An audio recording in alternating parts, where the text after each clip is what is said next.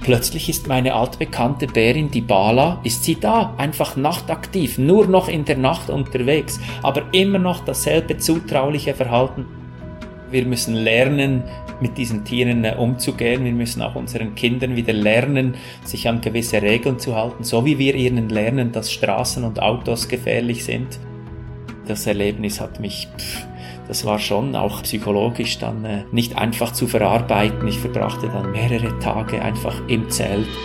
Mit offenen Augen ins Abenteuer. Das ist der Weltwach-Podcast mit Erik Lorenz unendliche Weiten, grüne Graslandschaften, durch die sich ein türkisfarbener Fluss zieht. Und dann tauchen plötzlich große braune Tiere auf. In der Wildnis Alaskas vor einem ausgewachsenen Bären zu stehen, ja, das äh, würde wohl den meisten von uns das Blut in den Adern gefrieren lassen. Für David Bittner gehören solche nahen Begegnungen mit diesen imposanten Tieren im Katmai Nationalpark in Alaska allerdings zu seinem Alltag. Und von dem wird er uns heute hier in dieser Folge erzählen. Seit über zwei Jahrzehnten reist der Biologe und Fotograf jetzt schon regelmäßig in die einsamen und wunderschönen Landschaften Alaskas und er errichtet dort sein Zelt und bringt sehr viel Zeit mit, um besondere Beziehungen zu den Bären dort vor Ort aufzubauen. Er dokumentiert ihr Leben, um sich auf diese Weise mit Hilfe seiner Bücher und Filme und Vorträge für den Schutz dieser Tiere einzusetzen und über sie aufzuklären. Falls ihr euch etwas von ihm anschauen möchtet, wäre zum Beispiel sein Film Der Bär in mir zu empfehlen. Der gewann 2020 den deutschen Wildlife Filmpreis. Und ein weiterer empfehlenswerter Film und Vortrag von ihm ist Unter Bären. Und unter seinen Büchern ist übrigens auch ein Kinderbuch erhältlich, falls das für euch relevant ist. In diesem Gespräch widmen wir uns nun also all dem, was er dort in der Wildnis Alaskas erlebt, zum Beispiel einigen ganz besonders einprägsamen Bärenbegegnungen. Ich wünsche euch viel Spaß dabei, bitteschön und los geht's. Guten Tag, lieber David. Herzlich willkommen bei Weltwach. Ich äh, freue mich sehr über deinen Besuch bei uns. Hi. Grüße dich, Erik. Ja, und wir möchten uns heute mit dir in den Katmai National Park begeben in Alaska. Und dieser Nationalpark, der wird ja mitunter auch als die letzte Wildnis der USA bezeichnet. Und äh, naja, diese Bezeichnung, die erinnert mich ein bisschen an den schwedischen Sarek-Nationalpark, in dem war ich vor ein paar Jahren unterwegs und über den wird ja auch gelegentlich gesagt oder geschrieben, dort befinde sich die letzte Wildnis Europas. Das ist in dem Fall nur so halbrichtig. Es ist dort zwar sehr wild, aber ob es nun wirklich die letzte Wildnis Europas ist, das äh, kann man sicher diskutieren. Aber deshalb die Frage an dich, wie urteilst du über diese Bezeichnung in Bezug auf den Katmai National Park? Ist es dort wirklich so wild? Ist das eine passende Umschreibung? Wie einsam, wie wild ist es dort? Ja, grundsätzlich äh, natürlich auf, auf jeden Fall, denn äh, wir haben es hier mit einem Gebiet zu tun, das von der Größe her etwa fast zwei Drittel so groß ist wie die Schweiz und eigentlich keine permanente Siedlung äh, beinhaltet. Das sind ein paar ganz kleine, wenige Infrastrukturanlagen vorhanden. Es gibt keine größere Straße durch dieses ganze Gebiet und es ist eigentlich nur mit Boot an der Küste oder entsprechend auch im Landesinnen mit einem Wasserflugzeug zugänglich. Jetzt je nach ähm, weiterem Sinn mittlerweile so eine Stunde mit Wasserflieger hinaus in die Wildnis zu fliegen, das ist für viele Leute natürlich schon sehr weit ab vom Schuss und die wahre, richtige ja. Wildnis, nicht? Aber es gibt natürlich auch Gebiete, wenn ich jetzt auch den Blick vielleicht auf ganz Alaska lege, gibt es natürlich auch noch abgelegenere Gebiete, wo man stundenlang mit Boot oder auch Wasserflugzeug äh, unterwegs sein muss, um dort überhaupt hinzugelangen. Alaska ist ja größer als Europa, ist ein riesiges Gebiet. Du hast das Boot angesprochen und auch das Wasserflugzeug. Wie reist du für gewöhnlich an? Ich reise gewöhnlich mit dem Wasserflugzeug ähm, an von Kodiak oder auch Homer. Das sind zwei kleine Städtchen paar tausend Einwohner, Fischerstädtchen, Bekannte.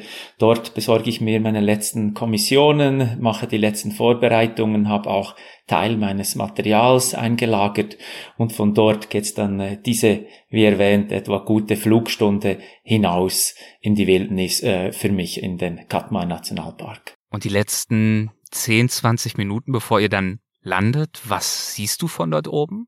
Man fliegt von beiden diesen Ausgangspunkten, die ich erwähnt habe, längere Distanzen über äh, offenes Meer. Ja. Von dem her ist der Katmai doch ziemlich abgelegen. Also wenn ich mir manchmal überlege, wenn jetzt da sämtliche Verbindungen irgendwie äh, gekappt wären und ich mich nur zu Fuß zurück in die Zivilisation zurückkämpfen müsste, ich glaube, ja, dann wäre ich doch einige Monate höchstwahrscheinlich unterwegs in sehr, sehr schwerem äh, Gelände bis ich dann überhaupt so auf eine, eine Straße oder eine Siedlung äh, wieder äh, treffen würde. Aber jetzt vom Flug her, die letzten 20 Minuten, 15 Minuten vielleicht, fliegt man dann auch schon aber wieder an der Küste entlang oder auch ein bisschen ins Landesinnere. Und das ist natürlich ein immer wahnsinnig emotionaler Moment auch über dieses unberührte von Menschen völlig unbelassene Gebiet zu fliegen. Man sieht auch keine Strommasten und auch keine äh, abgelegenen Hütten oder irgendwas. Es ist einfach Natur pur, keine Waldbewirtschaftung. Es ist auch ein Gebiet, das sich auszeichnet nicht durch große Wälder, die auch eben tangiert wären durch die Holzwirtschaft, sondern es ist wirklich so, als ob man vielleicht auch erst in 5000 Jahren oder auch vor 5000 Jahren in der Zeit versetzt äh, über ein solch vom Mensch unberührtes Gebiet fliegen würde.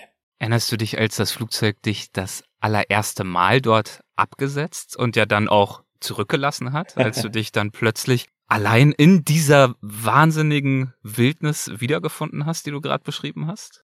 Ja, das ist schon äh, mittlerweile jetzt äh, 22 Jahre her. Aha, ja. Dieser allererste Flug äh, in die Wildnis Alaskas hatte überhaupt keine Erfahrungen mit den Bären. Und äh, es war diese Wildnis, die mich gereizt hat, diese Abgeschiedenheit, diese Unberührtheit und natürlich auch die, die unendlichen Lachsbestände und Lachswanderungen, die ich mir da äh, ausgemalt hatte im Kopf, die ich jetzt live sehen, mit eigenen Augen auch beobachten würde. Und das war schon ein sehr spezielles Gefühl damals, äh, zu winken, dem Flieger, der dann irgendwann nach paar Minuten dann äh, am Horizont verschwindet und ich war dann auch alleine unterwegs. Man ist da plötzlich, ich kann mich sehr gut an die Ruhe auch erinnern, ist sicher etwas, das diese Gegend vom, am meisten von unserer zivilisierten Welt auch unterscheidet. Man ist sehr, sehr weit weg und hört keine menschlichen oder technischen Geräusche. Es ist diese unendliche, tief berührende Ruhe auch, die sich dann langsam äh, einstellt. Aber da war natürlich auch eine Portion Nervosität äh, anfangs mit im Spiel. Das äh, glaube ich gern. Was hat dir denn damals das Zutrauen gegeben, dass du dort alleine zurechtkommen würdest, ohne nennenswerte Erfahrung, jedenfalls ohne Erfahrung dort vor Ort? Nun gut, ich bin äh, ein sehr naturverbundener Mensch und bin im Berner Oberland in, der Schweiz, in den Schweizer Bergen aufgewachsen, mhm. war sehr viel in der äh, wilden und oft, oft auch rauen Natur der, der Berge, der Alpen auch unterwegs und wurde so auch ein bisschen großgezogen durch meine Eltern. Wir haben nie Badeferien oder Hotelferien gemacht, sondern waren dauernd mit Zelt, mit Kanu unterwegs. Also ich bin so aufgewachsen, fühle mich wohl draußen, habe die Ausrüstung dementsprechend auch äh, im Griff. Aber da gab es natürlich schon noch das eine oder andere mehr äh, vorzubereiten, als es damals zum allerersten Mal hinaus äh, ging. Und ich habe selbstverständlich auch Fehler äh, gemacht, Dinge, die man dann auf der zweiten oder der dritten, vierten Reise dann äh, Fehler, die man nicht mehr macht. Nicht? Frage ich dich bestimmt äh, gleich nochmal nach. Aber erstmal die Frage, äh, du hattest Lachse erwähnt. Ich glaube, die waren ja auch der vorwiegende Grund für deine erste Reise dorthin, oder? Es ging dir damals um das die Lachse. Das ist korrekt. Ja. Ich hatte immer eine, nicht nur eine Naturverbundenheit, sondern auch ein großes Interesse für äh, Fische. Ja. Was sich unter der Wasseroberfläche so abspielt, war als kleiner Bub ähm, auch bereits mit Angelrute unterwegs. Etwas, das ich mir selbst so beigebracht äh, hatte. Also weder Vater noch äh, Freunde in meinem Umfeld haben mich da in dieses Hobby einführen können. Das war einfach, hat mich gepackt irgendwie und äh, ich habe diese Filme gesehen, Bücher gelesen über diese Lachswanderungen und ich wollte natürlich auch mal einen dieser großen äh, Lachse fangen, äh, aber auch die Tiere beobachten und das war schon einer der, eigentlich der Hauptgrund, ja, für die allererste Reise nach Alaska, nebst der unberührten Wildnis. Da stand Alaska natürlich auch ganz hoch im Kurs von verschiedenen äh, Destinationen. Und offenbar hat es dir ja gefallen, denn äh, du bist ja seither doch das ein oder andere Mal dorthin zurückgekehrt. Ähm, war das damals für dich direkt klar, dass du wiederkommen würdest? Und ähm, wie regelmäßig bist du seither dort? Nein, das war alles andere als äh, klar. Äh, ich hatte da auch andere Reisen, äh, verschiedene mhm. auch ähm, Ziele auch noch äh, auf meiner Liste. Aber äh, das hat mich dann diese ersten drei Monate, die, auf dieser allerersten Reise, das hat mich so tief auch berührt und dann nicht nur die Lachse, sondern dann eben auch die Begegnungen mit den Bären. Und das mündete dann auch diese Annäherung mit, mit diesen Tieren mündete, vielleicht sprechen wir noch drüber, aber mündete dann in einem wunderschönen Erlebnis, als sich eine Bärin, die ich dann über mehrere Wochen jeden Tag praktisch immer wieder angetroffen habe, als ich längere Zeit am selben Ort auch mich aufhielt. Sie kam dann an diesem Morgen sehr, sehr nah zu mir ähm, heran auf einer offenen Wiese, setzte sich hin, also keine acht oder neun Meter entfernt von mir, mein Herz hat äh, gebebt und ge geschlagen und ich habe ein paar Fotos gemacht und äh, als ob nichts wäre, hat sie sich zwei, drei Minuten später wieder äh, ja, davon gemacht. Aber diese Fotos dann und die Gedanken an diese Bärin, ob sie wieder da wäre, wenn ich im Jahr darauf an dieselbe Stelle zurückkehren würde, das hat mich sehr ähm, immer wie mehr, auch intensiver äh, beschäftigt. Ich habe ihr auch dann einen Namen gegeben, der Rosi. Und ich ging im Sommer drauf zurück und das, ich habe die Rosi wieder getroffen und das war dann wirklich der Start von vielen weiteren, ich habe es nicht gezählt, vielleicht mittlerweile 14, 15 äh, dieser Reisen oft den ganzen Sommer, zwei, drei Monate, 100 Tage ist Touristenvisum in den äh, USA, mhm. habe ich oft ausgereizt, aber in der letzten Zeit beruflich und auch privat halt leider oft nur noch für wenige Wochen. Aber äh, ich denke, mittlerweile sind es schon so an die 1000 Tage und Nächte, wenn nicht auch mehr, die ich von meinem Leben dort draußen unter den Bären verbracht habe. unter Bären wie Rosi. Und sie hast du also dementsprechend auf dieser allerersten Reise kennengelernt, ja? Ganz genau, das war der allererste Bär, zu welchem ich so eine Art Bindung aufbauen konnte.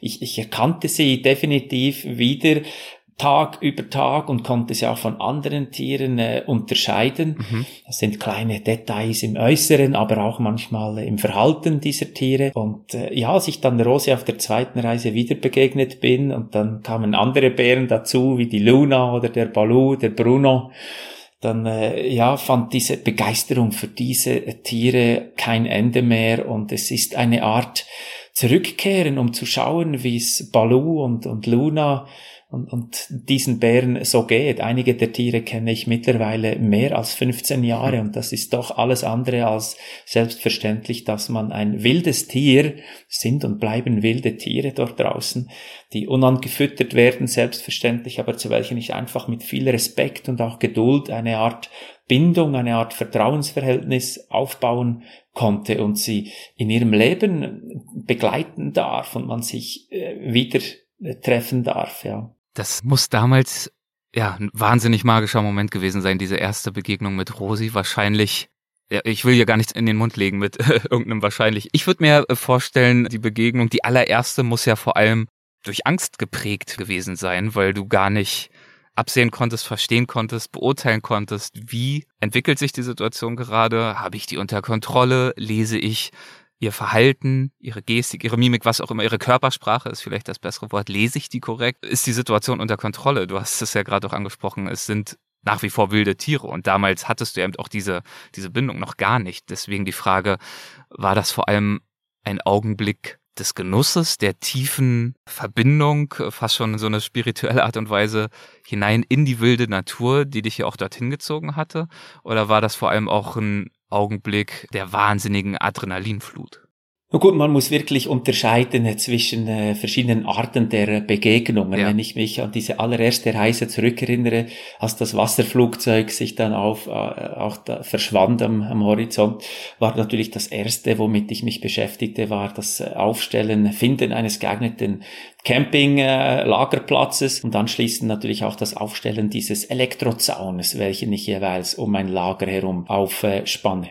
Und dann kam eben plötzlich der Bär aus dem Gebüsch, keine 20, 30 Meter entfernt und äh, starrte mich so einen kurzen Moment an. Und ich habe natürlich schon einige Bücher gelesen, auch vor dieser ersten Reise, aber hatte wahnsinnig viel Angst auch mit dem äh, Gepäck mit dabei. Tauchte dieser Kopf aus erster Gedanke war, wo ist mein Pfefferspray? Der Zaun steht noch gar nicht da, der liegt noch am Boden. Äh, jetzt ist alles um mich geschehen und dann der Bär hat mich nur kurz zwei, drei Sekunden angestarrt, drehte sich dann ab und ich sah nur noch ein bisschen die Büsche wackeln, er verschwand dann im Erlengestrüpp. Also damals wirklich Adrenalin und auch äh, wirklich hohe Herzschläge, schnelle Herzschläge. Ist ja schon doch eine, dann, eine, passende Begrüßung, ne? Also du begibst dich in die Wildnis und hast noch gar nicht dein Lager Begrüßung. fertig eingerichtet ja. und schon der erste Bärenbesuch. Das war allerdings eine ziemliche Begrüßung. Oh ich habe mich natürlich auch bewusst an einer Stelle aussetzen lassen, wo wir aus dem Flugzeug bereits die Lachsschwärme ähm, entdecken konnten und mhm. wo halt viele Lachse sich tummeln, sind die Bären meist äh, nicht weit. Wenn ich dann an Rosi zurückdenke oder jetzt auch andere Begegnungen mit Tieren, die mir viel mehr ans Herz noch gewachsen sind, eben wie die, die Luna oder auch den, äh, der Balu, dann äh, sind das Gefühle, manchmal bei diesen extrem nahen Begegnungen und das Spezielle ist ja, dass die Tiere von sich aus diese Annäherung vollziehen. Es ist nicht meine, mein Verhalten, dass ich mich den Tieren äh, proaktiv annähern würde. Das wäre wirklich nicht respektvoll, wäre mhm. auch gefährlich, sondern vielleicht 50 Meter und dann sind die Tiere selbst, die entscheiden, ob, wie lange, wie nah sie sich mir annähern äh, wollen. Und wenn dann eine Luna plötzlich keine zwei Meter neben mir sich hinsetzt, sogar noch hinlegt, ein Nickerchen hält, ähm, das, das sind unglaublich tiefe emotionale Gefühle, die da entstehen und ich habe es oft äh, versucht, ich kann es nicht anders erklären als dieses Gefühl, wenn man einfach ganz schwer verliebt ist, wenn man diese Schmetterlinge im Bauch fühlt und einfach überglücklich ist, äh, das sind so ja die die Gefühle, die sich dann einstellen bei diesen Begegnungen manchmal. Das äh, sind die Begegnungen an sich, das glaube ich, dass das wahnsinnig intensive Momente sind. Ähm, wie erklärst du dir deine Faszination für die Bären insgesamt? Warum faszinieren dich ausgerechnet Bären so sehr? Warum bedeuten sie dir so viel, dass du nun seit so vielen Jahren immer wieder zu ihnen zurückkehrst? Das ist relativ einfach. Es sind diese Persönlichkeiten, die mhm. Charaktere dieser einzelnen Individuen, der einzelnen Tiere. Ich bin als Biologe an vielem interessiert, das kreucht und fleucht und am Leben äh, generell und der Vielfalt des Lebens, auch der Fische selbstverständlich, aber es waren die Bären, die mir gezeigt haben, dass jedes Tier schlussendlich ein Individuum darstellt, wie das bei uns Menschen also selbstverständlich ähm, hingenommen wird, dass wir uns äußerlich unterscheiden, aber auch in unserem Verhalten, unserer Art und Weise, unseren Charaktereigenschaften. Und dies zu entdecken bei den, äh, bei den Bären, wie sie sich dann auch entwickeln durch ihr Leben, wie sie erwachsen werden und nicht mehr dasselbe veranstalten äh, wie, wie ich auch. Mit 18 habe ich ganz andere Dinge gemacht und du auch als, als heute. Und das zu sehen, mal auf gutem Fuß aufgestanden zu sein, vielleicht auch mal ein paar Tage krank zu sein, diese Gemüts- und Bewusstheitsunterschiede zu realisieren, das äh, fand ich unglaublich spannend. Und es vergeht kein Tag, keine Stunde, in dem ich nicht manchmal das Gefühl habe, irgendwas Neues zu entdecken oder, oder auch zu lernen über diese, diese Tiere. Und im Unterschied zu vielen Leuten, die mich da oft auch begleitet haben, dann etwas salopp jetzt äh, überspitzt ausgedrückt haben, ja was, schon wieder Bären beobachten, jetzt haben wir die Bären langsam gesehen, da zig Stunden immer nur Bären, Bären, Bären, aber es sind dann eben nicht Bären, sondern es sind diese Individuen, es ist äh, der Oliver oder es ist der Bruno und es ist die Luna und der Balu und man äh, entdeckt immer was, was Neues und ihnen einfach zuzuschauen, an ihrem Leben teilzuhaben, das erfüllt mich mit sehr viel, nicht nur Ehrfurcht, aber eben auch sehr viele positiven äh, Gefühlen. Ja, das glaube ich. Ähm, das ist ja oft so, dass man meint, nach so viel Zeit, nach so vielen Beobachtungen muss es doch eigentlich mal eintönig und langweilig werden. Aber es ist ja oftmals so, dass je mehr man lernt, je mehr man auch äh, ein Auge fürs Detail bekommt, äh, besser beurteilen kann, wie verhalten sie sich, warum verhalten sie sich vielleicht gerade so, wie sie sich gerade verhalten. Verhalten sie sich anders als gestern oder vielleicht auch als letztes Jahr? Welche Entwicklung gibt es? Wodurch sind die vielleicht bestimmt? Vielleicht einfach nur, hast du gerade angesprochen, weil sie älter und erwachsener werden, diese Beeren. Vielleicht aber auch, weil sich in der Umwelt was verändert hat. Vielleicht haben sie einfach einen schlechten Tag. Also dieses Verständnis, das ja immer mehr geschärft wird für das, was du da gerade siehst und die Beurteilung dessen, Interpretation.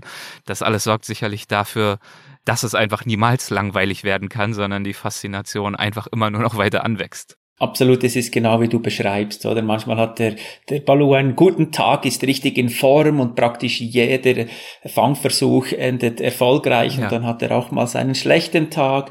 Ich zähle dann plötzlich die Lachse oder es interessiert mich, hält er den Lachs eigentlich immer mit der rechten Pfote oder gibt es auch mal, dass er ihn mit der linken hält? Gibt es Rechts- und Linkshänder und, und einfach irgendwelche Dinge und Beobachtungen. Äh, leider muss mich in diesem Zusammenhang auch vielleicht gleich erwähnen, es ist nicht meine richtige Arbeit, oder? Das ist alles ein, ein Hobby. Ich wünschte mir, ich könnte mir mein, mein Leben nur so organisieren, ne, dass ich die Zeit mit den Bären verbringen ja. könnte und, und Forschungsprojekte durchführen könnte und, und nur noch Bärenbücher und Bärenfilme produzieren und schreiben. Aber das ist leider nicht möglich. Aber vielleicht ist es auch dieses Hin und Her und die Abwechslung, die das Ganze so äh, an, ja, an Spannung behält, schlussendlich. Wer weiß. Wenn du dann dort vor Ort bist für 90 oder 100 Tage am Stück, hast du dann für gewöhnlich eine Lagerstätte, von der aus äh, alles ausgeht, oder wechselst du den Ort, an dem du dein Zelt aufstellst, dann auch alle paar Tage mal? Nein, grundsätzlich ist es aber so, dass ich längere Zeit an denselben Stellen auch äh, verbringe. Nur dadurch äh, kann man denselben Tieren auch regelmäßig, fast täglich immer wieder äh, begegnen. Aber selbstverständlich passe ich mich auch den Umständen entsprechend an. Ich bin mobil, ich habe jeweils auch einen Seekajak mit dabei. Mhm. Dabei kann ich schon auch mal vielleicht anfangs dann mit ganzem und viel Gepäck braucht es dann zwei, drei Etappen hin und her mit dem ganzen äh, Gepäck und der Ausrüstung, den Lebensmitteln. Am zu Ende natürlich dann reicht das mit einer Station äh, vollends. Aber äh, die Lachse sind manchmal zahlreicher an dieser Bucht und manchmal an anderen Orts und die Bären passen sich auch an. Die Balu, der Balu und die Luna, die tauchen manchmal auf. Dann bleibe ich selbstverständlich da. Es gibt dann keinen Grund wegzugehen. Sobald sie sich aber dann einige Tage nicht haben blicken lassen, ja, mache ich mich auch auf die Socken, versuche ja, herauszufinden, sind sie nordwärts, südwärts äh, gewandert in die nächste Bucht, sind sie dort vielleicht anzutreffen und verschiebe dann auch dementsprechend äh, mein Lager immer wieder mal. Und fängst du dir dann auch gelegentlich den einen oder anderen Lachs selbst oder bringst du dir alles, was du verzehrst in dieser äh, langen Zeit, bringst du dir alles mit? Nein, selbstverständlich ist die Ernährung von dem, was die Natur bietet, ist ein äh, wesentlicher Bestandteil ich kann mich gut erinnern an eine, an meine Mutter, die oft gesagt hat, aber schau dann, dass du ja genug zu essen äh, mitnimmst, gell, dass du mir dort nicht äh, verhungerst dort draußen. Ja. Und ich habe immer nur geschmunzelt und ihr zur Antwort gegeben, dass ich mich irgendwie schon ganz blöd anstellen müsste, wenn ich dort draußen wirklich verhungern würde. Die Natur hat so viel zu bieten mit all den verschiedenen Fischen, die gefangen werden können, sei es im Meer, sei es auch natürlich in den Seen und den äh, Fließgewässern, aber auch am Strand gibt es Muscheln, es gibt Krebse, es gibt äh, so vieles äh, zu finden und zu essen, Beeren dann zu gewissen Zeiten, auch Pilze später im Herbst. Ich genieße diese Momente, auch Heidelbeeren viel, die ich einsammle, natürlich auch dieses selbstgefundene, selbstgefangene Essen dann auch zuzubereiten und zu verspeisen. Das heißt also, das ist dort durchaus auch ein Teil deines Alltags, dass du dich selbst versorgst und jetzt nicht einfach nur irgendwelche gefriergetrocknete äh, Nahrung dir zubereitest. Das ist wirklich bei dem Thema, das ist die sogenannte Sturmnahrung. Das ja. sind dann diese gefriergetrockneten Beutel, die ich mir dann zubereite, wenn es äh, regnet und starke Winde sich kundtun, ähm, aber nicht, wenn ich die Zeit habe, mir auch was Anständiges äh, zuzubereiten. Ich koche sehr gerne und esse gerne gutes Essen. Diese Sturmnahrung ist zwar auch mittlerweile gar nicht mehr so schlecht. Mhm ziemlich genießbar, aber äh, das ist dann doch einfach zu einfach, sich drei Monate nur von diesen Beuteln äh, zu ernähren. Wie sieht ansonsten dein Alltag dann dort vor Ort aus? Beobachtest du den ganzen Tag oder hast du bestimmte Ziele? Hast du jeweils ein konkretes Fotoprojekt oder eine Forschungsfrage, mit der du aufbrichst, etwas, das du herausfinden möchtest? Gibst du dich einfach dem Tag hin und sitzt da die ganze Zeit und, und schaust, was passiert? Wie kann ich mir dieses Leben vor Ort vorstellen? Ich passe mich extrem den, den Bedingungen an, sei es dem Verhalten oder auch der Anwesenheit der, der Tiere mhm. bei schönem Wetter und dann vielleicht im Juni, Ende Juni bei sehr langen Tagen, kaum zwei, drei Stunden vielleicht, kaum auch richtige Dunkelheit. Dafür bringe ich manchmal 50 Stunden ohne Schlaf am Stück Ach. mit den Tieren und, und bin am äh, Fotos machen oder Filmaufnahmen drehen und, und beobachte die Tiere. Dann kommt der Regen, die Tiere verziehen sich ins Gebüsch, ich gehe mal richtig lange schlafen und die Uhrzeit spielt keine so große Rolle. Das Wetter spielt eine wichtige Rolle, die Tiere und ich lebe den Tag in den Tag hinein. Ich genieße auch diese ähm, Wanderungen, Entdeckungswanderungen, wenn mir gleich danach ist, auf mal in dieses Tal, auf diesen Hügel hochzusteigen oder jetzt auch wieder einen frischen Fisch äh, zu fangen. Je nachdem, was mir begegnet durch den Tag, kann sich das dann auch sehr spontan ändern. Ich habe dann nicht meinen Plan, heute gehe ich jetzt auf diese Wanderung, wenn mir dann hinter der Ecke nach fünf Minuten der Balu begegnet, dann widme ich mich dem Balu, nicht den, den ganzen Tag. Das ist auch das Schöne irgendwie, dass jeder Tag neue Überraschungen bietet und äh, man nicht so ein Programm abspult oder, oder eine To-Do-Liste äh, versucht abzuarbeiten, sondern einfach wirklich lebt, wahrlich lebt lebt und da ist und damit die Bären besser kennenlernt, ihnen auch die Möglichkeit gibt, dich besser kennenzulernen. Wie beurteilst du das, also diese Bindung, von der du vorhin gesprochen hast? Geht die vor allem von dir aus, dass sie dir gewissermaßen ans Herz gewachsen sind? Oder hast du das Gefühl, dass auch ihre Reaktion auf dich, ihr Verhalten dir gegenüber sich mit den Jahren verändert hat? Also auf die Frage jeweils bereits sehr früh, ob mich die Bären denn auch wiedererkennen, habe ich bewusst versucht, keine Antwort darauf zu geben. Mhm. Ich war auch lange als Forscher tätig. Man versucht rational zu, zu antworten, wissenschaftlich äh, zu antworten. Ja. Und ich kann die Tiere ja nicht selbst fragen, aber heute auf dieselbe Frage muss ich nicht lange zögern und man kann mit einem sehr guten Gewissen antworten, dass ich überzeugt bin, dass mich die Tiere genau mich als Individuum auch wiedererkennen, sei es an der Stimme, am Aussehen, an, am Geruch Gerüche sind ganz wichtig in der Welt der Bären oder auch eine Kombination dieser, dieser Dinge.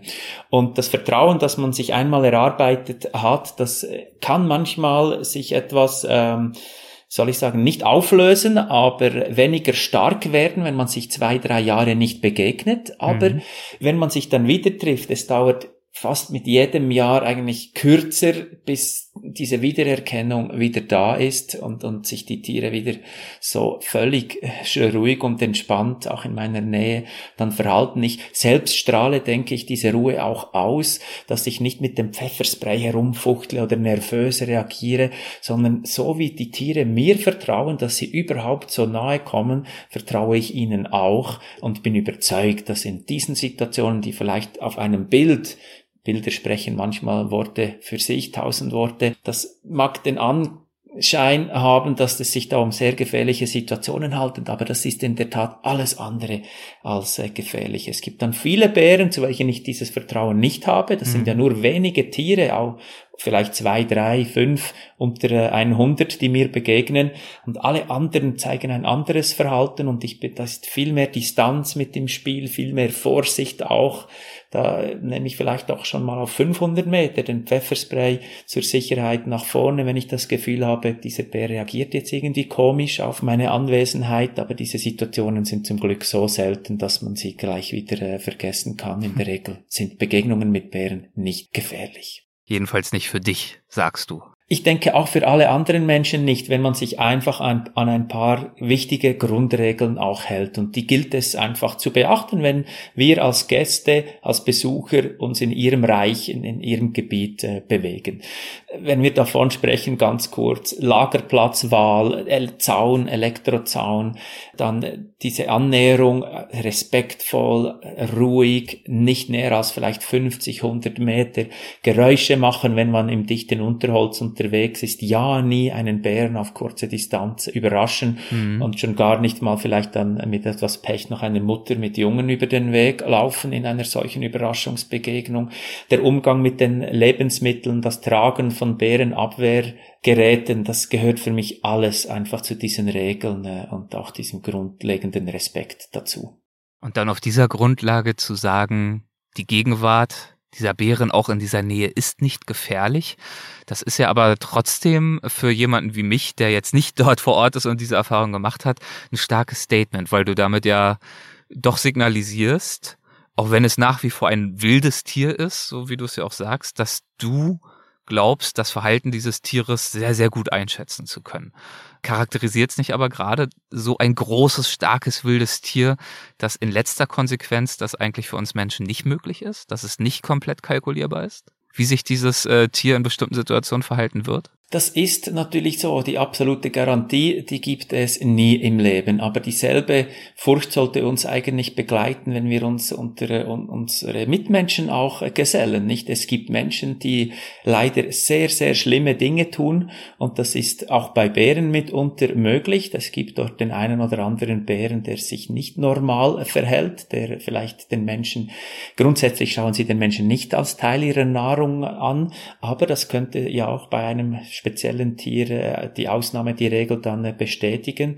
Und da ist es eben umso wichtiger, ist man auch für solche Fälle ein bisschen vorbereitet. Aber wenn wir uns einfach die Wahrscheinlichkeiten und das Risiko ganz realistisch vor Augen führen, dann ist beispielsweise jede Stunde in einem Auto, insbesondere noch auf einer deutschen Autobahn, ein Vielfaches gefährlicher als eine Stunde dort draußen unter den Bären zu verbringen, wenn wir die entsprechenden Regeln auch äh, beachten, nicht? Lässt sich das ein Stück weit ähm, vergleichen mit unseren Vorstellungen von Haien, vor denen ja viele von uns auch eine abstrakte Angst haben, aber statistisch gesehen ist diese Angst relativ unbegründet?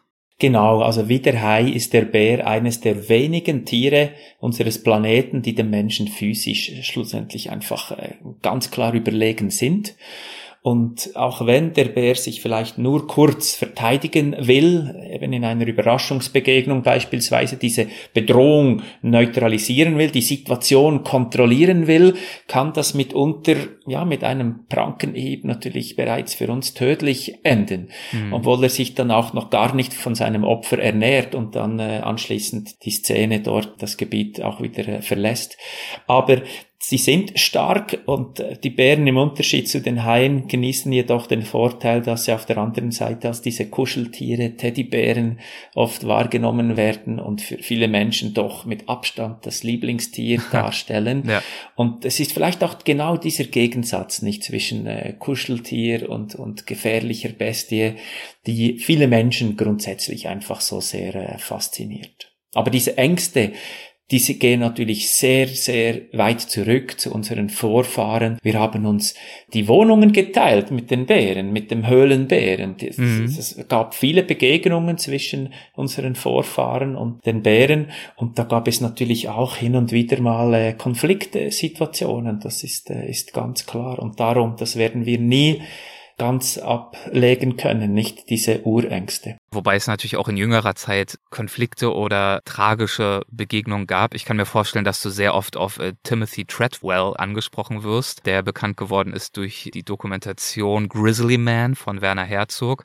Ähm, der war ja, glaube ich, in der gleichen oder in einer ähnlichen Gegend unterwegs wie du, über lange, lange Jahre hinweg, hat dort Bären gefilmt, hat von sich gesagt, dass sie seine Freunde sind, dass er sie kennt, dass er sie versteht. Und schließlich hat er dafür mit dem Leben bezahlt in dem Fall. Ja, eine sehr, sehr tragische Geschichte, die mir persönlich natürlich auch sehr, sehr nahe äh, geht. Der Unfall ist mittlerweile 2003, äh, ist, vor, ist 20 Jahre her und 2003 befand ich mich auf meiner zweiten Ich wollte gerade sagen, das bedeutet ja, das war relativ früh in deiner eigenen äh, Bärenhistorie. Ganz genau. Und der Zufall wollte es. Es gab natürlich in Kodiak, kann man an einer Hand ablesen, die paar wenigen Buschpiloten. Und der Zufall wollte es, dass ich denselben Buschpiloten äh, mir geangelt habe, der mich in die Wildnis flog, der jeweils auch den äh, Timothy Treadwell in die Region rausgeflogen hat. Und wir sind uns sogar im Jahr 2003 fast begegnet.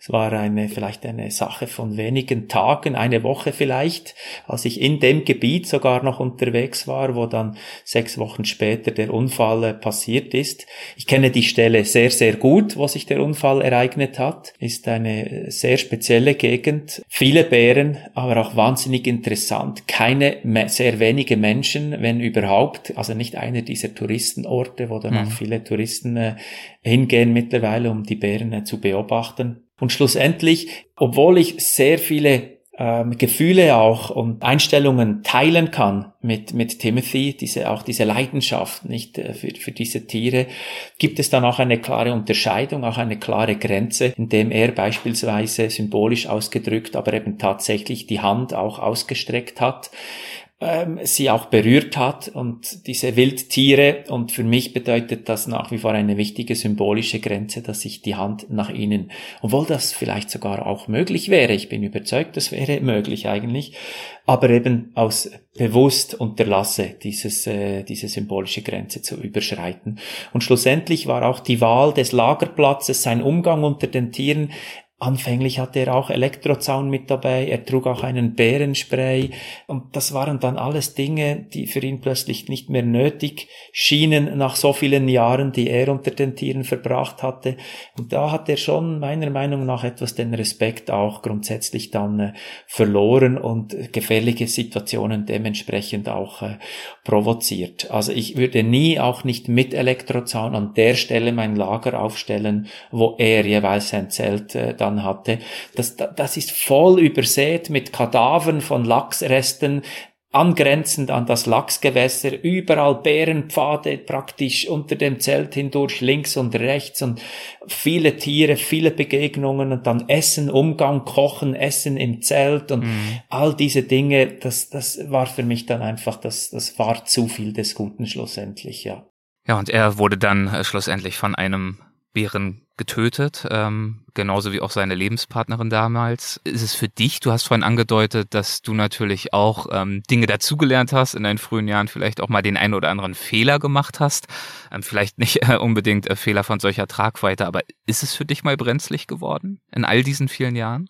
Ja, am brenzligsten auf der allerersten Reise. Da war zugleich auch mein Horrorerlebnis mein schönstes mit der Rosi dann, mit, ja. bei dieser nahen Begegnung. Aber etwa äh, sechs, sieben Wochen zuvor, ja, hatte ich da eine, eine Horrorbegegnung, habe diese allerwichtigste der Regeln äh, für einen kurzen Moment nicht beachtet.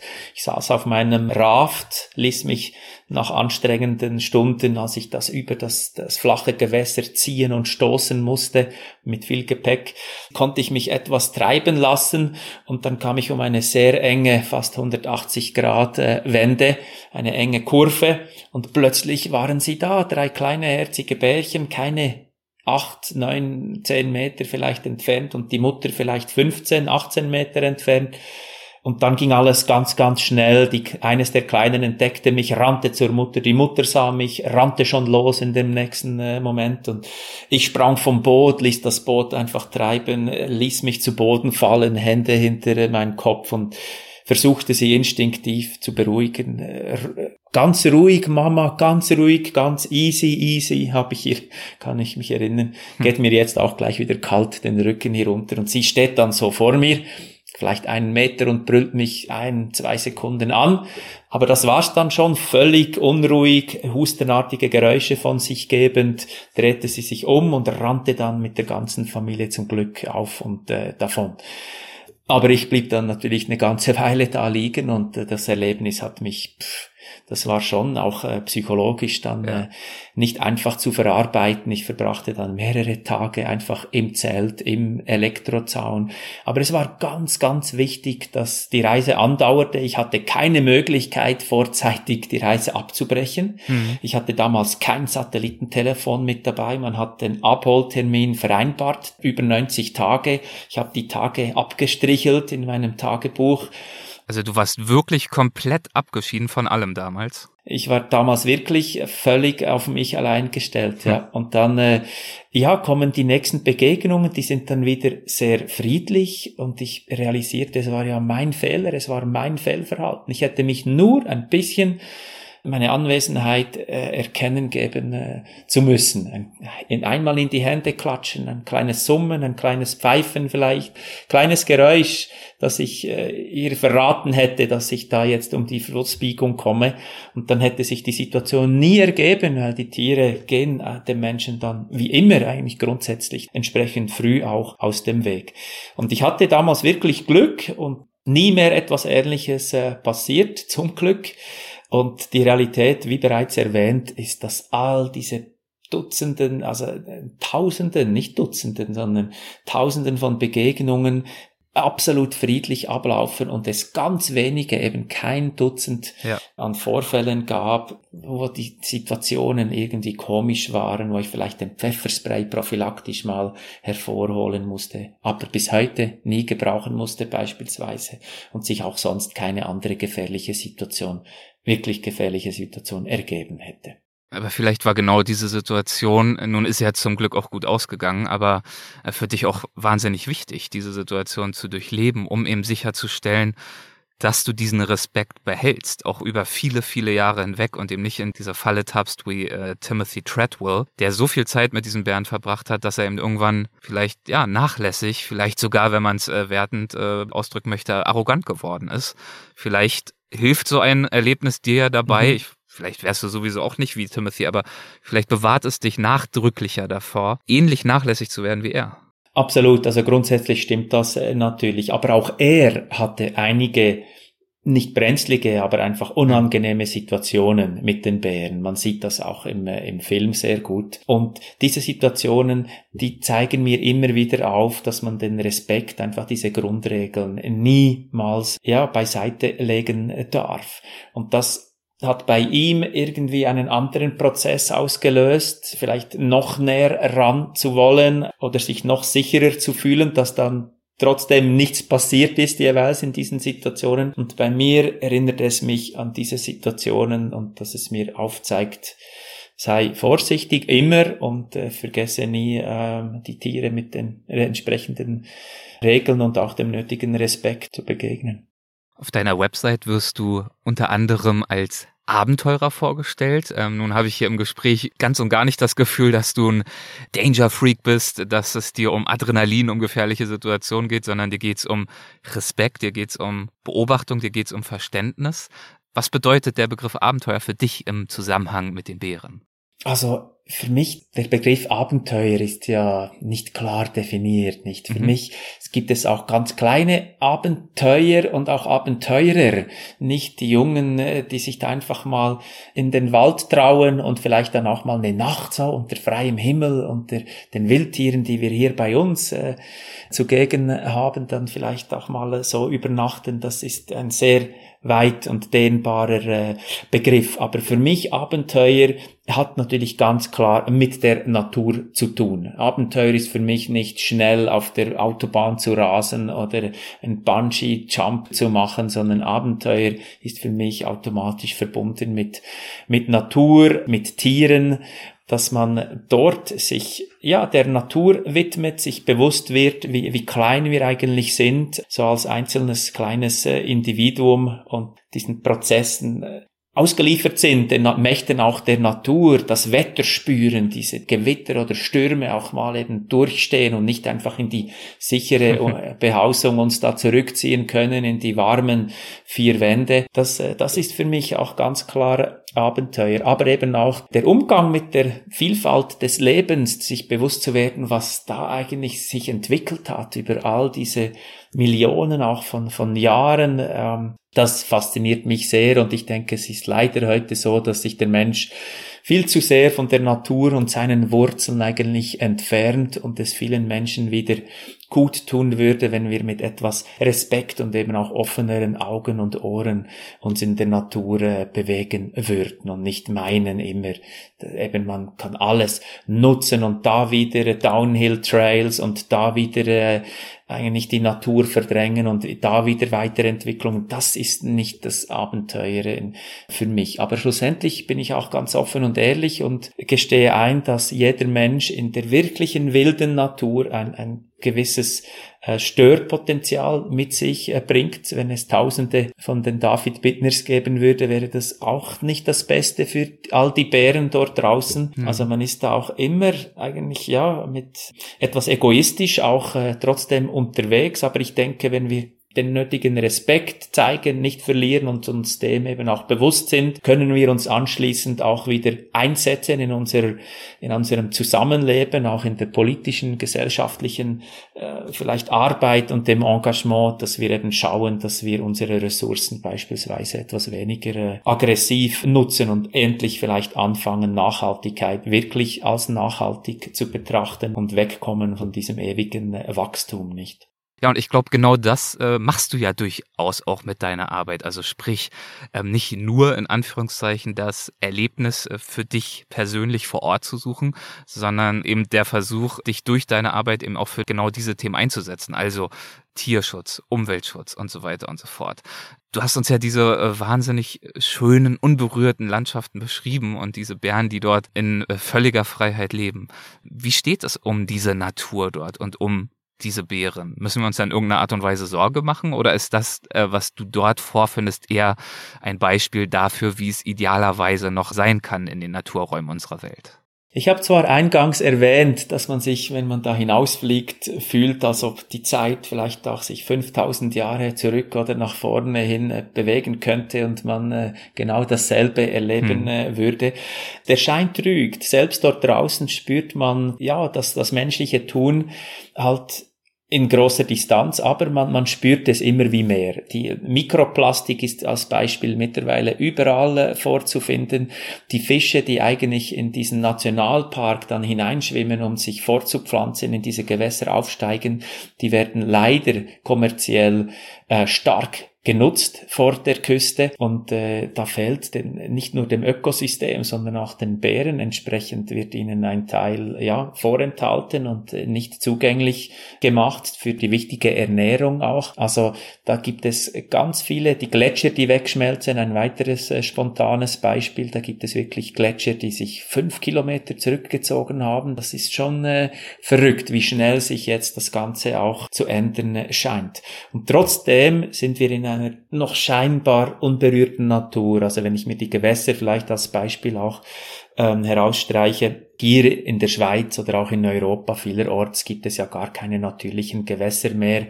Die Nutzung ist so intensiv, es ist praktisch alles verbaut und wird genutzt und, und dort draußen funktionieren diese natürlichen, dynamischen Prozesse, welche so wichtig sind für die Gewässer, aber auch die, die Wassertiere dementsprechend funktionieren noch.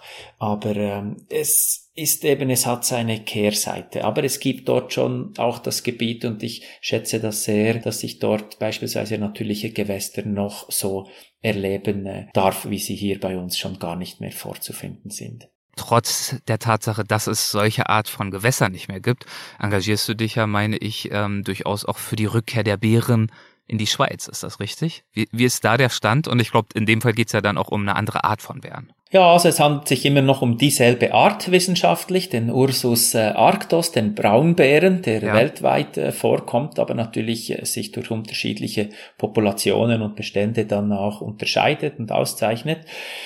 Aber wir haben die Situation im Alpenraum, dass wir, äh, wie vielerorts übrigens auch, den Bären in den letzten 200 Jahren verdrängt und ganz ausgerottet äh, haben. Aber dann in den äh, vielleicht vor 60 Jahren in den 60er Jahren des letzten Jahrhunderts uns erst bewusst wurden, als es nur noch einzelne Tiere gab, dass wir das doch auch schützen müssen, die Tiere entsprechend unter Schutz gestellt wurden.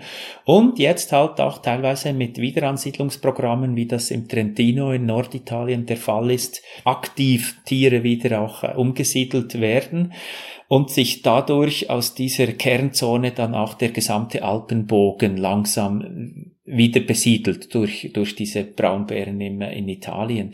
Und so kommt halt auch der eine oder andere Bär immer wieder zu uns in die Schweiz äh, zurück, wie auch nach Deutschland oder nach Österreich.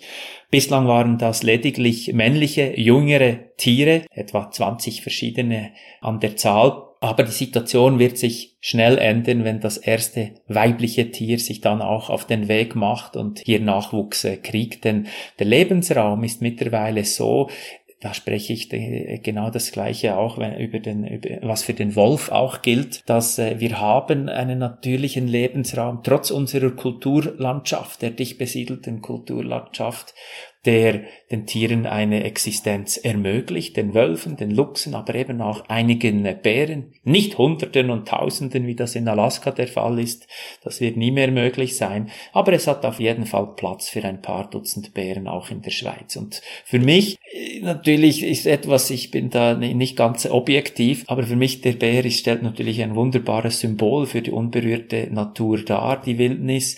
Und dadurch kehrt auch mehr Natur zu uns zurück äh, in die Schweiz durch diese Rückkehr einzelner äh, Tiere. Und mich persönlich freut dies natürlich sehr, aber ich verstehe auch, dass es natürlich sehr stark polarisiert und auch ähm, eine, ja, manchmal fast stärker werdende und größere Opposition gibt gegenüber äh, der Anwesenheit dieser Tiere. Ja, genau, das wollte ich gerade sagen. Das sieht man ja auch dabei oder daran, wie das Thema Wolf polarisiert. Wenn wir über Bären sprechen, äh, denkt wahrscheinlich auch jeder direkt an Bruno, den Problembären, den wir vor etlichen Jahren ja mittlerweile schon äh, in Deutschland, in äh, Bayern hatten und der ein riesiges, fast schon eine Panik, eine Hysterie ausgelöst hat damals. Hast du die realistische Hoffnung, dass es eine hinreichende Akzeptanz gibt oder geben würde, wenn die Bären in einer etwas größeren Zahl in unsere Wälder zurückkehren? Absolut. Die Zeit ist da ein entscheidender Faktor. Wir müssen lernen, mit diesen Tieren äh, umzugehen. Wir müssen auch unseren Kindern wieder lernen, sich an gewisse Regeln zu halten, so wie wir ihnen lernen, dass Straßen und Autos gefährlich sind. Mhm. Potenziell ähm, müssen wir den Umgang mit den Tieren auch wieder erlernen. Aber auf der anderen Seite ist es natürlich so, dass diese Tiere wie ein Bruno oder auch der äh, JJ3 in der Schweiz, das sind auffällige Tiere, Problembären, Risikobären, das sind nicht diejenigen Tiere, die wirklich eine Zukunft haben. Und das sind die, die natürlich dann die Medien äh, auch beschäftigen. Aber es gibt andererseits ganz viele unauffällige, nachtaktive, scheue Tiere, die dann leider auch in Mitleidenschaft gezogen werden, wenn ja. einfach generalisiert wird durch ein Bär auf alle Bären dann äh, zurückgeschlossen wird. Aber äh, die Zeit, denke ich, wird hier helfen und es sind diese scheuen Tiere, die da wirklich äh, geeignet sind und denen ich ähm, ja die größten Chancen auch ausrechne, dass sie ein ganzes Leben ohne Konflikt, ja, trotz der Nähe des Menschen äh, leben können zumindest in Ansätzen sieht man ja, dass es funktionieren könnte an anderen Orten. Also wenn ich zum Beispiel, ähm, bis vor einer Weile haben wir noch an der Westküste in den USA gelebt, waren des Öfteren im Yosemite National Park. Da gibt's ja auch ganz viele Bären. Und ähm, jetzt kann man natürlich richtigerweise entgegnen, ja, dort gibt's ja dann aber auch vergleichsweise wenig Zivilisation. Das stimmt. Aber es gibt natürlich schon so ein paar Dörfer, insbesondere auch dort für die Bergsteiger, Curry Village und so weiter und so fort. Und es gibt aber insbesondere auch sehr viele Wanderwege. Also es gibt dort schon Menschen, die dort unterwegs sind und wandern und zelten und essen und schlafen und leben. Und es funktioniert. Es werden dort nicht äh, ständig Menschen angegriffen. Was natürlich dort schon der Fall ist, ist, dass bestimmte Maßnahmen ergriffen werden. Also ich denke da zum Beispiel an diese Abfalleimer, die bärensicher gestaltet sind. Genau. Dass der Bär sich eben nicht daran gewöhnt, dort, wo Menschen sich befinden, gibt's für mich auch Nahrung und damit natürlich immer näher uns auf die Pelle rücken würde, sondern im Gegenteil, man versucht, ähm, dass es ja so eine Art parallele Existenz gibt. Und ja, das macht hier und da vielleicht ein bisschen mehr Arbeit. Das äh, sorgt auch hier und da dafür, dass es bestimmte Verhaltensweisen gibt, die es vielleicht äh, zu berücksichtigen gilt, ähnlich wie du es gerade auch angedeutet hast, dass man vielleicht zukünftig unseren Kindern dann auch wieder mit auf den Weg gibt. Ähm, so verhält man sich im Wald. Da ist ja auch ein ganz wichtiger Teil einfach, ja, ein Stück Bescheidenheit, eben das Bewusstsein zu haben, es sind eben nicht nur wir Menschen, die ein Recht haben, in unseren Ländern und unserer Heimat zu leben, sondern das ist unter anderem hoffentlich immer noch auch ein Naturraum und auch in Zukunft noch, dort, wo sie noch bestehen jedenfalls. Und wie schön wäre es, wenn wir diese Naturräume auch wieder vermehrt mit diesen Tieren teilen könnten. Ganz genau. Also wir müssen äh, akzeptieren, dass der Bär genau gleich wie wir auch ein Existenzrecht hat. Die Bären waren in all diesen Wäldern hier unterwegs, bevor sich da eigentlich der Mensch äh, ausgebreitet hat und dementsprechend gehört der Lebensraum auch äh, ein Stück weit ihnen. Was versuchst du denn durch deine Vorträge und Filme über Bären zu vermitteln? Den Menschen, die nur nicht das Privileg, die Möglichkeit oder vielleicht auch nicht die Lust oder das Geld oder was auch immer haben, so viel Zeit mit ihnen zu verbringen vor Ort in Alaska. Ich denke, um es auf den Punkt zu bringen, geht es um einen respektvollen Umgang mit äh, unserer Natur und eben auch die Tiere dann mit, mit eingeschlossen, nicht den Respekt dieser Tiere, die Individualitäten da, die Persönlichkeiten herauszustreichen, dass das doch auch bei anderen Tieren dann genau gleich der Fall ist, weshalb wir dann diese Unterscheidung machen in Nutztiere und Haustiere mhm. beispielsweise, aber auch und den Umgang mit unseren Ressourcen und ich versuche dann so kleine kleine Botschaften wirklich zu vermitteln, mit Abfall liegen lassen. Das hat für mich auch wieder mit dem Respekt zu tun. Nicht sei es nur ein, das äh, Ende einer, einer Zigarette, das dann über Dutzende von Jahren irgendwie langsam abgebaut äh, wird und einfach so schnell mit einer Sekunde umsichtigen und respektlosen Verhaltens eigentlich verursacht wird. Das fängt bereits bei solchen Kleinigkeiten an, nicht? Und äh, einfach die Leute ein bisschen zu sensibilisieren und auch aufzuklären, dann auch für andere große Themen wie beispielsweise den Klimaschutz oder ähm, neben dem Tierschutz, aber eben auch dem, dem Umweltschutz im Grundsätzlichen. Wann fühlst du dich äh, bei den Bären in Alaska selbst am glücklichsten? Gibt es da Momente, bei denen du das Gefühl hast, ach, wieder eine weite Anreise gehabt, wieder viel Mühe auf mich genommen, äh, Geld, Planung, Aufwand, Mühe und das hier, das ist jetzt gerade wieder das, dafür mache ich das alles. Also es sind sicher natürlich diese speziellen, sehr, sehr nahen, wunderschönen Begegnungen mit einzelnen mhm. Tieren, wenn sie sich da dann eben kein Meter, zwei, drei Meter neben mir durchlaufen oder, äh, oder eben einen Fisch fressen oder sich hinsetzen oder ein Nickerchen halten. Aber manchmal kommen diese Momente einfach auch so. Das kann sein, dass man einfach plötzlich beim Abwasch, ich mag mich erinnern an einen speziellen Moment beim Abwasch, saß ich dann plötzlich da so am, am Flussufer und schaute einfach in den Himmel und ich setzte mich dann eine Weile hin, habe den Abwasch nicht fortgeführt und habe einfach diese Stille und den Moment genossen, hat es mich wie über, übernommen, dieses, dieses Gefühl, das aus dem Nichts plötzlich äh, auftauchte. Es sind ganz unterschiedliche Momente und sie kommen und, und gehen sehr ähm, überraschungsartig immer wieder. Gibt es auch mal Momente, in denen nicht so viel passiert? Also du hast ja gerade einen Moment beschrieben, in dem ist eigentlich nichts passiert, außer in dir. Das ist natürlich auch wunderbar. Aber gibt es auch Momente, in denen du dich zum Beispiel einsam fühlst? Weil du so weit weg bist über solche langen Zeiträume hinweg von deiner Familie, von deiner Heimat, von irgendwelchen anderen Menschen?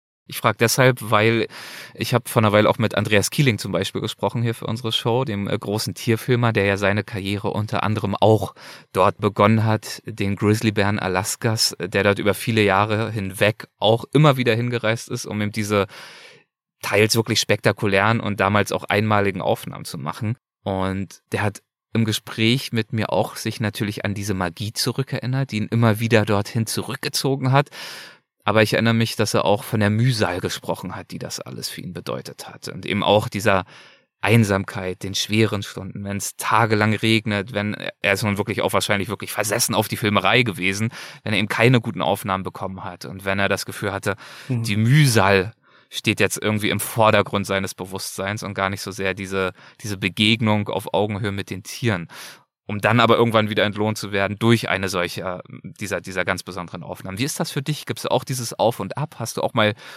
emotionale Tiefpunkte? Wie gehst du mit dieser ja, ja doch sehr extremen, einsamen Situation um?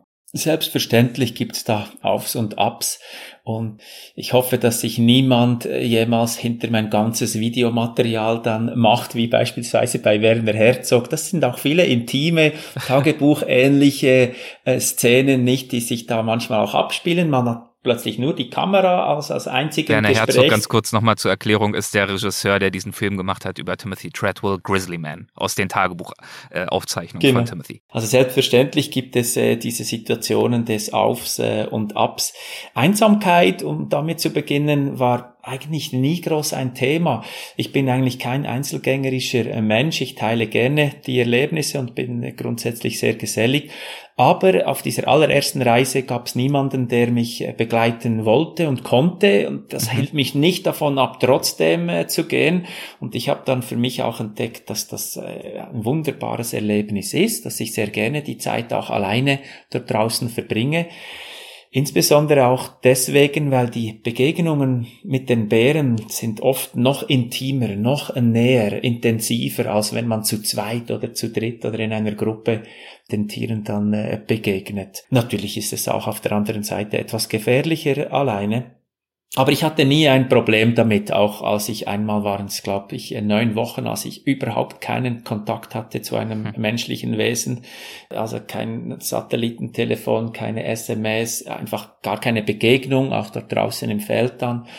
Und die, die neun Wochen waren aber vorbei, das war überhaupt äh, kein Problem, da haben andere Menschen sicher einen anderen Umgang äh, damit. Aber auf der anderen Seite, diese Mühsal, die du angesprochen hast, Selbstverständlich ist das nicht nur angenehmes Leben, es gehört zu dieser Wildnis, zu dieser Unberührtheit auch dazu, dass man tagelang oft im Zelt liegt und einfach nur dahin vegetiert und nasse äh, Füße hat und kalte Füße und nasse Hände und alles ist feucht und nass und äh, ja, man wünscht sich einfach nur noch die Sonne, aber die kommt irgendwann, kommt sie immer, die Sonne. Und entsprechend genussvoll gestaltet sich dann dieser nächste Moment. Aber wenn man sich vielleicht meine Filme auch und meine Bücher anschaut, darf das nicht den falschen Eindruck vermitteln, dass ich da jeden Tag eben stundenlang ein, zwei Meter mich neben den Tieren aufhalten würde. Das sind die, die absoluten äh, Höhepunkte, die da kompakt äh, zusammengestellt wurden, selbstverständlich. Und da vergehen hm. manchmal auch gerne eine Woche oder zehn Tage, ohne dass sich was Spannendes und Spezielles darbietet dort draußen. Aber da kommt dann vielleicht auch mein geduldiges Gemüt hm. zum Ausdruck, dass ich äh, ja dann mich anderen Dingen widmen, irgendwas, das auch repariert werden muss oder mein Lager und Wasser holen oder was auch immer und einfach so die Zeit äh, genieße. Aber es ist schon so, wenn ich dann zurückkomme, ich freue mich auch auf all die Dinge, auf die ich verzichten musste während einer solchen Wildnisreise. Sei es nur die warme Dusche oder dann eben auch das erste Stück Pizza oder, oder sonst was. Und wenn ich dann da bin und in den Annehmlichkeiten und unserem Luxus des zivilisierten Lebens äh, dann gelebt habe, dann sehne ich mich dann auch wieder zurück nach, nach diesem wilden, rauen Leben draußen äh, in der Natur und, der, und mit den Elementen und den Tieren. Also du bist es noch lange nicht leid, wirst auch weitermachen in dieser Richtung. Hast du denn noch bestimmte Ziele, die du gern erreichen würdest äh, mit deiner Arbeit bei deinen nächsten Besuchen? Also das kann sein, dass du irgendwas über deine Bären in Anführungszeichen dort vor Ort noch besser gern verstehen würdest, bestimmte Aufnahmen, die du gerne noch generieren würdest. Gibt es da bestimmte Dinge, auf die du noch hoffst oder hinarbeitest? Selbstverständlich, da gibt es immer äh, noch unerreichte Ziele und auch immer wieder neue Ziele. Äh, sei es beispielsweise, dass ich vielleicht doch plötzlich im Lotto gewinnen würde, aber leider spiele ich gar kein Lotto. Oder plötzlich das Geld vom Himmel fallen würde, um mir ein solches Bärenforschungsprojekt natürlich äh, zu ermöglichen und ich mich wirklich dann ganz diesen äh, Tieren und meinen Fragestellungen, die ich selbstverständlich bereit habe, dann äh, für diesen Fall, dass ich mich dann äh, so noch intensiver diesen Tieren widmen könnte. Andererseits sind das auch fotografische Vorstellungen, der Bär im Schnee beispielsweise mhm. oder der Bär, der sich sein Winterquartier sucht und dann auch äh, vielleicht sein Loch buddelt. Oft werden äh, jedes, jeden Herbst dann neue Löcher im, im weichen, ascheartigen, sandigen Gestein dann auch äh, gebuddelt. Dieses Verhalten auch äh, zu beobachten, ein Teil ihres Lebens, der mir bislang noch nicht zugänglich geworden ist. Aber natürlich führt es im Lauf der Dinge, kommt es auch dazu, dass meine Plätzchen von anderen Menschen entdeckt wurden und ich dort manchmal auch sogar auch große kommerzielle Gruppen antreffe. Und da ist dann wieder der Zeitpunkt gekommen, denn ich, das gehört für mich dazu. Natürlich versuche ich gerne die Tiere auch wieder zu besuchen an diesen Orten. Das ist dann der einzige Grund auch, weshalb ich dorthin zurückkehre. Aber dann muss ich vielleicht ausweichen in ein Zeitfenster, wo ich dann den Ort wieder für mich alleine äh, haben könnte. Oder eben auch immer noch möglich in diesen äh, unendlichen Weiten des Katmai Nationalparks neue, noch schwerer zugängliche Orte zu entdecken und halt wieder bei Null zu beginnen, anfangs mit sehr scheuen, vorsichtigen Tieren, aber immer gibt es dann plötzlich ein Tier, das etwas neugierig ist, vom Charakter her anders gepolt ist und sich dann eben mit der Zeit auch äh, mir annähern wird. Du hast angesprochen, dass wenn Geld keine Rolle spielen würde, du ganz gerne tatsächlich so eine Art eigenes Bärenforschungsprojekt starten würdest, was ja nicht völlig abwegig ist. Du bist Biologe, ähm, du würdest das schon hinbekommen. Gibt es da bestimmte Fragen, die dich besonders interessieren würden? Dinge, die du gern erforschen würdest? Sehr, sehr gerne. Darüber könnte man fast einen eigenen Podcast dann, dann aufnehmen, aber vielleicht ich versuche mich kurz zu fassen. Ich arbeite sehr gerne mit nicht invasiven Methoden. Also ich möchte jetzt nicht den Bären ähm, betäuben, um ihm ein Satellitenhalsband dann äh, zu verpassen, um seine Bewegungen nachverfolgen zu können. Das wäre selbstverständlich super spannend. Aber ich denke, wenn ich das nicht auf eine andere Art hinkriegen könnte, es gibt einen Biologen, der das bei Schwarzbären geschafft hat und einfach so durch seinen Zugang zu den Tieren mhm ihnen dann umstreifen äh, konnte, ohne sie äh, betäuben zu müssen, dann vielleicht.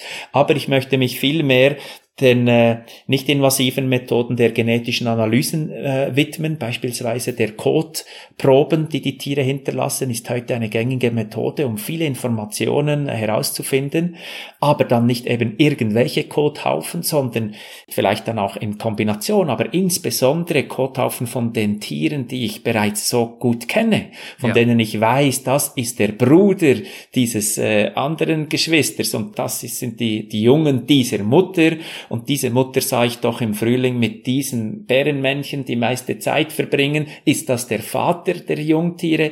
All diese Beobachtungen, die ich über die Jahre getätigt habe, das in Verbindung zu bringen mit genetischen Daten, um beispielsweise diese sozialen Strukturen zu zeigen, das wurde niemals gezeigt. Heute liest man in jedem Buch, Bären sind Einzelgänger. Aber ich habe diese Beobachtungen, ich weiß dann, dass die Töchter sehr oft im selben Gebiet bleiben, wie mhm. die Mutter und es ist der männliche Nachwuchs, der dann für den Genfluss, auch für die großen Wanderungen sorgt über vielleicht ganze Bergketten hinweg, um sich dann mit anderen Weibchen äh, zu paaren.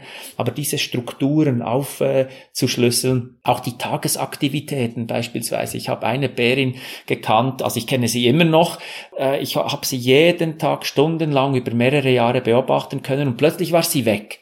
Habe sie fünf, sechs Jahre nicht mehr gesehen und dann kam ich auch auf die Idee, einmal die Bären nachts zu beobachten, habe mir ein Nachtsichtgerät organisiert und siehe da, plötzlich ist meine altbekannte Bärin, die Bala, ist sie da, einfach nachtaktiv, nur noch in der Nacht unterwegs, aber immer noch dasselbe zutrauliche Verhalten, das sie mir gegenüber auch früher gezeigt hat. Oder solche Dinge auch dann das ja, aufzuzeigen, wie sich das auch verändern kann, vielleicht das in Verbindung, in Korrelation zu setzen mit mit äh, anderen Dingen, die dort draußen sich abspielen, ähm, die die Dichten der Tiere mit den Lachsmengen äh, in Verbindung zu setzen, all, all diese Zusammenhänge.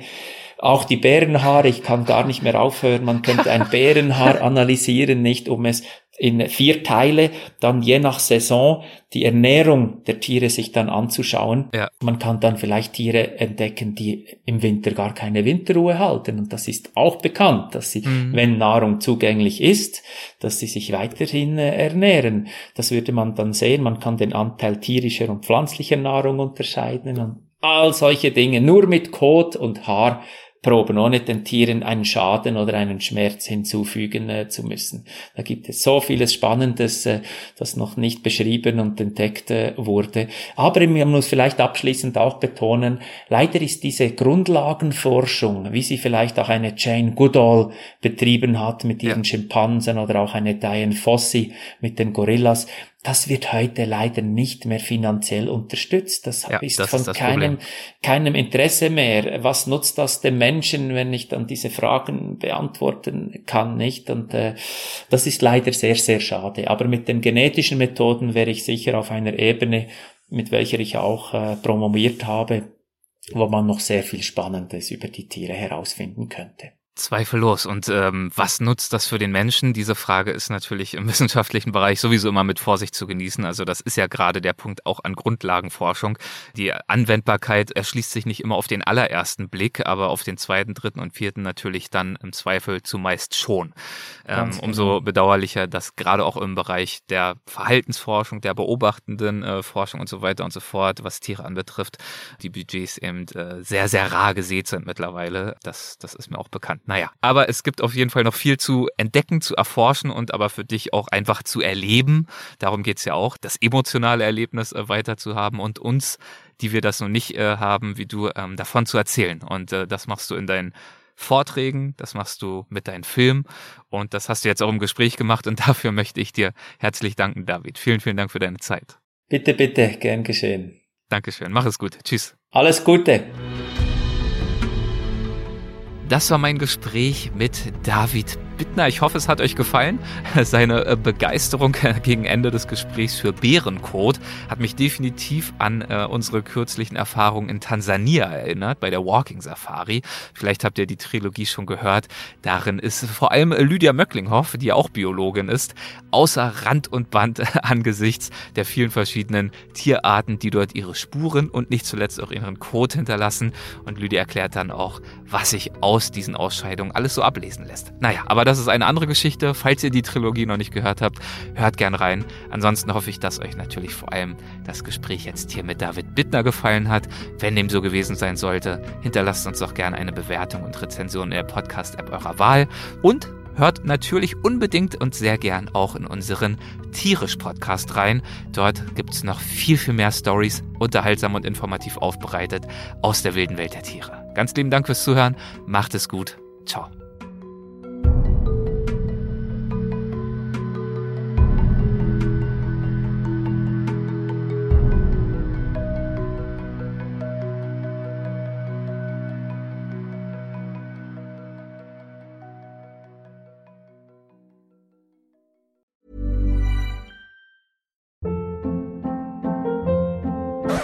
Hold up. What was that? Boring. No flavor. That was as bad as those leftovers you ate all week. Kiki Palmer here, and it's time to say hello to something fresh and guilt-free. Hello Fresh. Jazz up dinner with pecan-crusted chicken or garlic butter shrimp scampi. Now that's music to my mouth. Hello Fresh. Let's get this dinner party started. Discover all the delicious possibilities at hellofresh.com.